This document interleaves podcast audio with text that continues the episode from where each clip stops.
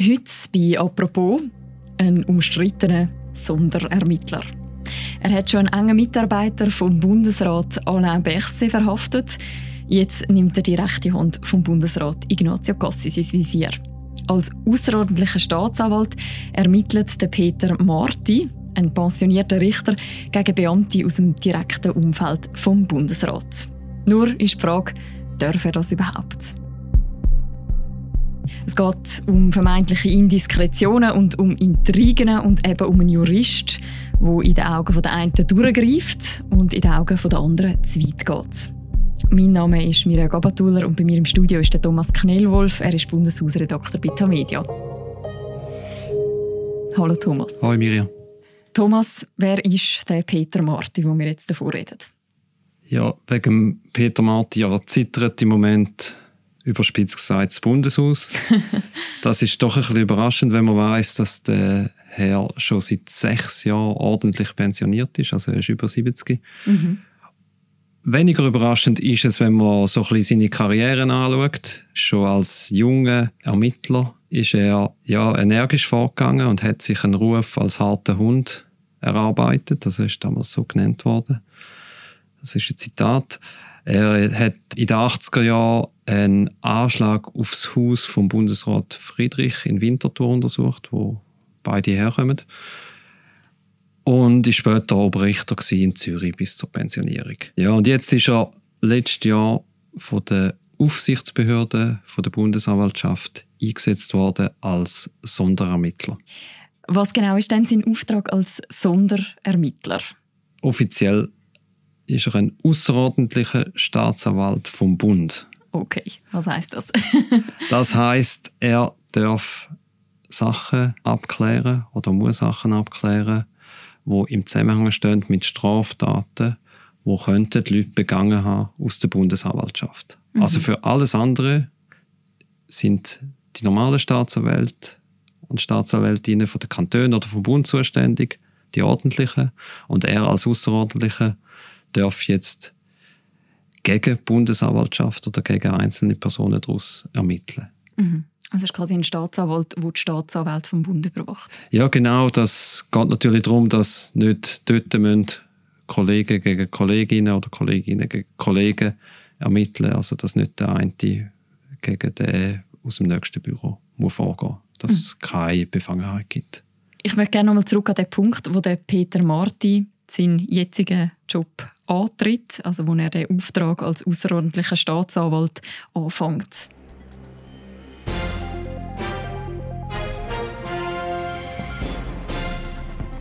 Spionagefabrik Krypto AG. Ex-Mitarbeiter backen aus. Das ist damals die Kryptoaffäre in Zug. Ursprünglich ist das eine Recherche von der SRF Rundschau im Winter 2020. Später haben dann auch wir und auch die NZZ da weiter recherchiert. Um was ist es damals schon wieder gegangen? Ja, es ist darum gegangen, eigentlich um die eine der grössten Spionageaktionen der Geschichte, kann man kann man wirklich in dem Fall sagen. Also man sollte mit so Superlativ ein bisschen vorsichtig sein, aber da hat äh, die CIA, also der US-Geheimdienst und ursprünglich auch der deutsche Bundesnachrichtendienst, haben über die Krypto AG, das ist eine Zuckerfirma, haben sie eigentlich jahrzehntelang die Welt ausspioniert. Und die Darmfirma, eben die Krypto AG mit Sitz am Zuckersee, die hat Chiffriergeräte hergestellt und ihre Eigentümer, also eben die CIA und der BND, die haben gewusst, wie man die Geräte kann knacken und wie man kann chiffrierte ähm, Nachrichten kann abfangen und entschlüsseln. Mhm. Und da haben sie dann jahrzehntelang gemacht. Sie haben andere Staaten ausspioniert, sie haben Armee ausspioniert und haben dort einfach immer einen schönen Informationsvorsprung gehabt. Ja, und da hat dann äh, die Rundschau und haben andere Medien enthüllt, vor, kurz vor der Pandemie.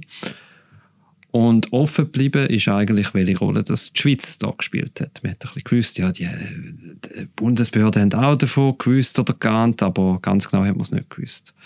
Und das Parlament hat sich dann dran gemacht, da zu recherchieren und zu untersuchen. Und Journalistinnen und Journalisten haben natürlich auch das wollen wissen. Und es hat sich dann gezeigt, dass die Schweizer, der Schweizer Geheimdienst, äh, relativ früh ganz genau im Bild war, was da in Zug läuft und dann de, das Wissen genutzt haben, um bei den Amerikanern als Triebbrennfahrer mitzumachen. Also die Schweizer haben auch die Welt ausspioniert, wenigstens in gewissen Bereichen. Dank der Krypto AG, dank dieser Tarnfirma. Und wir haben dann über das berichtet, ein paar Tage bevor der Parlamentsbericht, der Untersuchungsbericht rausgekommen ist. Und unsere Erkenntnisse haben sich teilweise mit dem deckt, also sind gestammt aus dem Untersuchungsbericht. Mhm. Also äh, eigentlich eine historische Affäre für die Schweiz. Was ist denn jetzt genau die Rolle von Peter Marti bei dem Ganzen gewesen? Ja, der Peter Marti ist dann eingesetzt worden, um die Medienlecks äh, zu untersuchen und macht das seit äh, eineinhalb Jahren. Wie ist er an das angegangen? Ja, den Anfang kenne ich ziemlich genau, weil ich selber betroffen bin. Mhm. Damit hätten wir auch die Transparenz geschaffen. Wir, also die Journalisten vom Tagesanzeiger von Tamedia und glaube auch von der NZZ, wo die Artikel gezeichnet haben, sind dann vorgeladen worden von Peter Marti. Er hat uns als Zeugen befragt. Also wir sind nicht äh, beschuldigt in dem Strafverfahren, sondern äh, haben einfach die Zeugenrolle. Wir sind also nicht direkt betroffen. Und wir haben dann eigentlich ihm gesagt, ja, Herr Marti, also wir können sowieso nichts sagen, weil für uns gilt äh, Quellenschutz, das ist eine wichtige Grundlage für unseren Beruf und das Redaktionsgeheimnis. Und die beiden Grundsätze ermöglichen ja, dass, dass täglich in der Zeitung ähm, Sachen stehen, wo Behörden oder andere wollen unter dem Deckel behalten. Und der Herr Marti hat uns dann trotzdem lassen, hat uns im Obergericht einzeln befragt und wir haben dann einfach nichts gesagt. Und er hat auch herausgefunden, was eure Quellen sind, also woher ihr eure Informationen habt bei euren Recherchen. Ja, das hat er konkret gefragt und dort sagen wir natürlich nichts. Also da geben wir nicht den geringsten Anhaltspunkt. Wie du gesagt hast, das ist ja auch eben euer gutes Recht als Journalist oder als Journalistin. Jetzt machen wir einen Sprung in Mai von dem Jahr. Da kommt es nämlich zu einem Ereignis, wo ihm und Peter Marti eben das Image, das er hat als harter Hund, du hast das schon zitiert am Anfang, noch verstärkt. Was passiert im Mai? Der Peter Launer, das ist der langjährige Medienberater und Medienchef vom Bundesrat Alain Berset, der wird verhaftet. Und die Öffentlichkeit erfahrt das nicht sofort, sondern zuerst wird dann bekannt, dass er den Bundesdienst verlässt. Er wird mit, einer, mit einem kleinen Kommuniqué nicht besonders warm verabschiedet. Alle fragen sich, wieso ist jetzt, äh, geht jetzt äh, Peter Launer, wo wirklich als getreue und als rechte Hand von Berset gilt, wieso geht er ohne genaue Erklärung und ohne, dass er einen neuen Job hat und so. Zumindest ist das nicht bekannt. Und dann haben natürlich wieder alle angefangen äh, recherchieren und dann ist bekannt worden, dass eben zuerst dass es Strafverfahren ging gibt und nachher ist bekannt worden, ja, er ist sogar im Mai ein paar Tage im Gefängnis gewesen. Dass jemand, der so im engen Umfeld vom Bundesrat ist, in dem Fall vom Bundesrat Alain Berset, verhaftet wird für mehrere Tage, das ist wahrscheinlich relativ ungewöhnlich, oder? Ja, genau. Und wir haben uns natürlich auch gefragt, ja, was steckt da dahinter? Weil da, also ich will jetzt nicht äh, beschönigen und ich habe da auch äh, äh, eine eigene Position und eigene Interessen, aber, aber Tat, dass, dass man etwas veröffentlicht, wo ein paar Tage drauf sowieso bekannt wird, ist ja nicht so schwer. Und wenn man dort das Amtsgeheimnis verletzt, dann ist das nicht so wie jemand, der mit dem, äh, ja, ich sage jetzt mal, mit dem geheimen Abwehrplan von der Armee zu den Russen überläuft. Oder? Das ist wirklich einfach ähm, ja, nicht, nicht so eine schwere Straftat. Selbst, Ich glaube, äh, darauf kann man sich sehr wahrscheinlich einigen. Aber es hat jetzt äh, hat die, die Haft gegeben. Wenn es Untersuchungshaft war, braucht es Haftgründe, einen dringenden Tatverdacht. Es braucht entweder Fluchtgefahr, die ist beim Herrn Launer sehr wahrscheinlich nicht gegeben, weil der ist in Bern verwurzelt. Es gibt Wiederholungsgefahr, Ausführungsgefahr. Da ist auch ein kleiner Ende, oder wenn, wenn jemand schon im Fokus steht von der Justiz. Und dann gibt es noch Verdunklungsgefahr, also dass er zum Beispiel Mitwisser, Mitwisserinnen warnt oder dass er Beweismittel vernichtet. Und alles wirkt jetzt nicht so plausibel und dann gibt es halt noch die Sache, wo, wo nicht erlaubt ist, aber das ist Bügehaft. Da ist auch schon vorgekommen, dass man jemanden einfach mal einlacht, damit er singt. Mhm. Ich weiß aber nicht, ich würde da am, am, am Herrn Martin nichts, äh, nichts unterstellen. Oder dass, äh, in dem Fall wird er sicher gute Gründe haben, um äh, die Verhaftung ähm, rechtfertigen. Was weiß man denn über die Gründe oder die Hintergründe von dieser Verhaftung? Nichts. Es wird jetzt spekuliert, aber wirklich spekuliert, dass es könnte mit anderen Sachen zusammenhängen. Der Bundesrat Berse und der Peter Launer sind natürlich wichtige Personen in der Corona-Bekämpfung. Dort sind sie äh, ja, wöchentlich oder fast täglich im Rampenlicht gewesen. Und dort hat es natürlich auch Indiskretionen gegeben. Mit der Kryptosache haben sie eigentlich jetzt, äh, seine Departement weniger zu tun als andere Departemente. Dort ist nicht so klar, was, was, ja, was, ob er den Bericht überhaupt gehabt hat.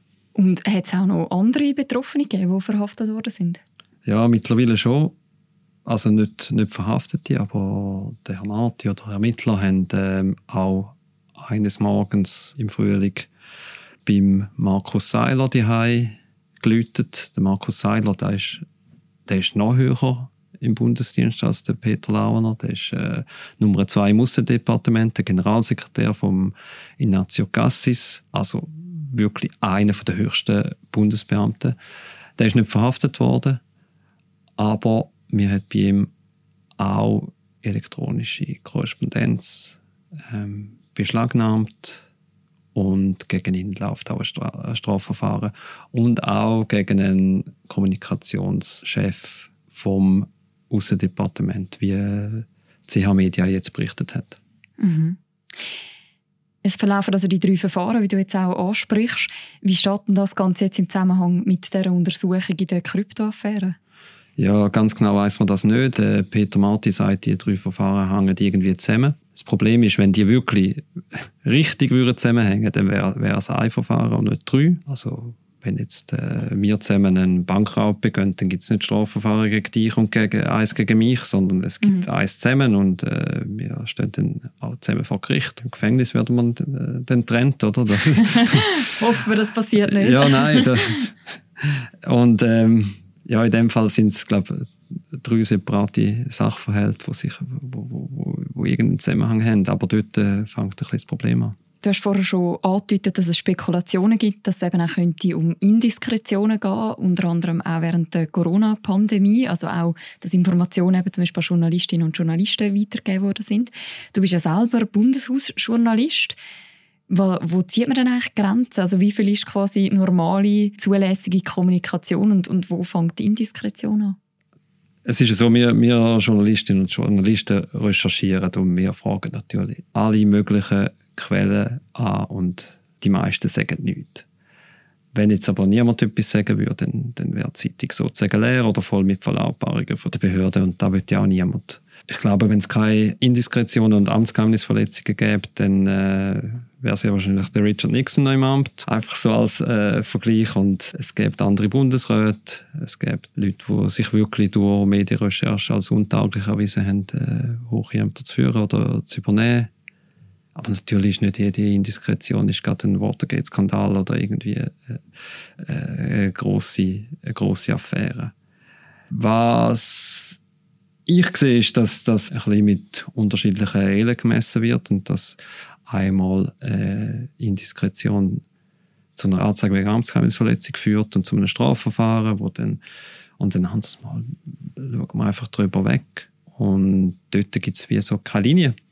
Was man kann sagen, der Peter Marti, der ermittelt jetzt im Moment nicht nur gegen die Bundesanwaltschaft, also gegen Staatsanwalt vom Bund, sondern eben, wie du gesagt hast, auch gegen höhere Beamte aus dem Umfeld vom Bundesrat. Liegt denn das überhaupt in seinem Kompetenzbereich? Also darf er das?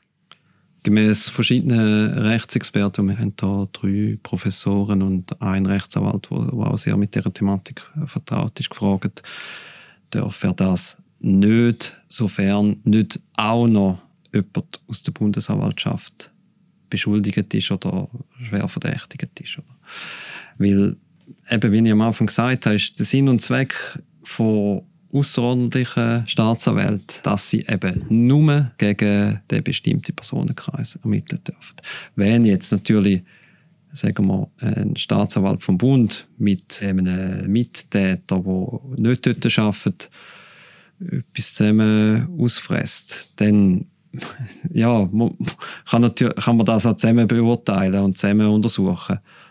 Aber es, es muss gemäß den Rechtsexperten schon einen Zusammenhang geben. Der Zusammenhang ist jetzt im aktuellen Fall noch nicht ganz klar, wie du vorher auch gesagt hast.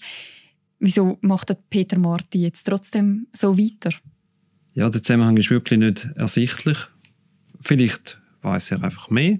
Ja, und auf jeden Fall ist er deckt von der ABA. Das ist äh, nicht die Band, sondern die, die anfangs erwähnte Aufsichtsbehörde über die Bundesanwaltschaft, wo der Peter Marti eingesetzt hat und wo auch stillschweigend, also ohne dass öffentlich bekannt worden wäre, in später die zusätzlichen Mandate gegeben hat, um eben die drei Verfahren zu führen. ABA die sagt jetzt, äh, es gäbe eine Einheit von der Materie und da sind wir jetzt tief im Juristischen, aber das ist ja so ein strafrechtlicher Grundsatz, und ich mache jetzt wieder ein Beispiel mit dir, sorry.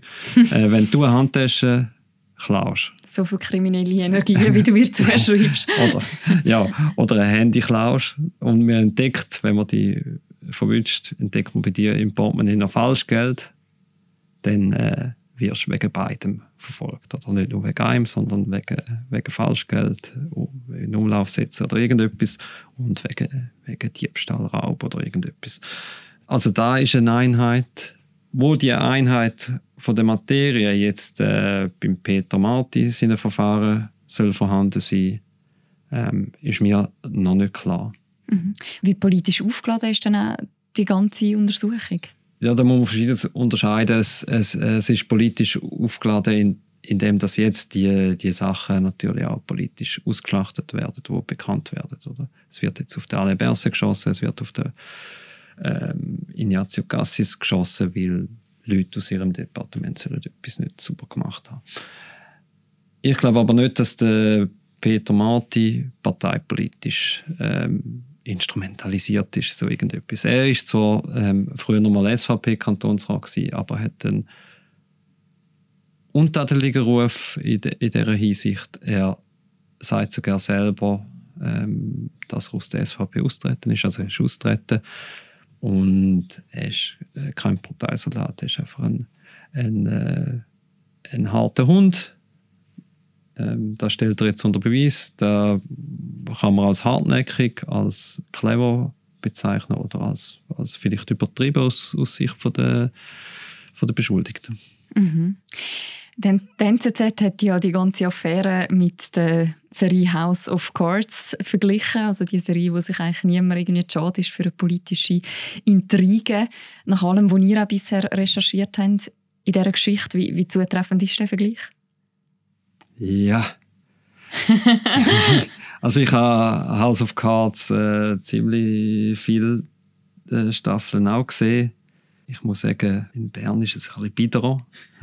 es ist natürlich schon spektakulär äh, für, für schweizerische Verhältnisse, wenn da Nummer zwei im Aussendepartement äh, beschuldigt wird. Es ist, äh, wenn ein Medienchef die Rechte von, von einem anderen Bundesrat, also es sind ja wirklich auch noch die beiden exponiertesten Bundesräte, äh, verhaftet wird. Aber es gibt jetzt auch sehr viele Spekulationen, wo besser ins House of Cards Bild passen als, äh, als Recherche. Bleiben wir bei der Recherche oder bei dem, was wir wissen. Was denkst du, wie das Ganze jetzt wird weitergehen? Es ist ja so, dass die äh, Beschuldigten könnten jetzt natürlich, vielleicht haben sie das auch schon gemacht, da weiß ich nicht, äh, die Einsetzung von Peter Marti anfechten ich denke, sie hätten äh, keine schlechte Chance, weil Gerichte sind relativ sensibel, wenn da jemand ähm, ermittelt, der nicht sollte. Also, Im Fall Postauto sind Ermittler abgesetzt worden, in anderen Fällen, Fällen auch. Es hat dort ähnliche, aber nicht gleiche Konstellationen gegeben. Und natürlich ist offen, wenn ein Gericht entscheidet. Das könnte ein Schritt sein, dass, dass alles in sich zusammenkommt. Aber es könnte natürlich auch sein, dass es dann irgendwann ähm, Anklagen gibt und dass dann höchste Bundesbeamte vor Gericht stehen. Es gilt natürlich die Unschuldsvermutung. Und ja, es bleibt sicher spannend. Was sagt denn der Peter Marti zu dem Ganzen? Ja, er sagt im Moment nichts. Er verweist aber darauf, dass er rechtmäßig eingesetzt worden ist. Und das Gleiche sagt auch die Aufsichtsbehörde. Und wir werden sicher auch dranbleiben. Danke vielmals, Thomas, für das Gespräch. Gerne. Die ganze Berichterstattung zum Peter Marti die findet man auch bei uns auf der Webseite und in der App. Wir verlinken das auch noch im Beschreibung zu dieser Episode. Und bevor wir abstellen, noch ein Hinweis auf einen anderen Podcast von uns. Und zwar auf den Podcast Alles klar Amerika. Das ist der Podcast, wo wir alle zwei Wochen in die USA schauen. Neu mit der Isabel Jacobi, wo der Podcast mitmoderiert, neben dem Christoph Münger. Sie redet mit dem USA-Korrespondent Fabian Fellmann über die Hearings in den USA und sie fragen einen General- und Militärexperten, welche Rolle die USA und Waffenlieferungen im weiteren Verlauf des Krieges in der Ukraine spielen. Das hören ihr überall, wo es Podcasts gibt, wenn ihr nach «Alles klar Amerika» sucht.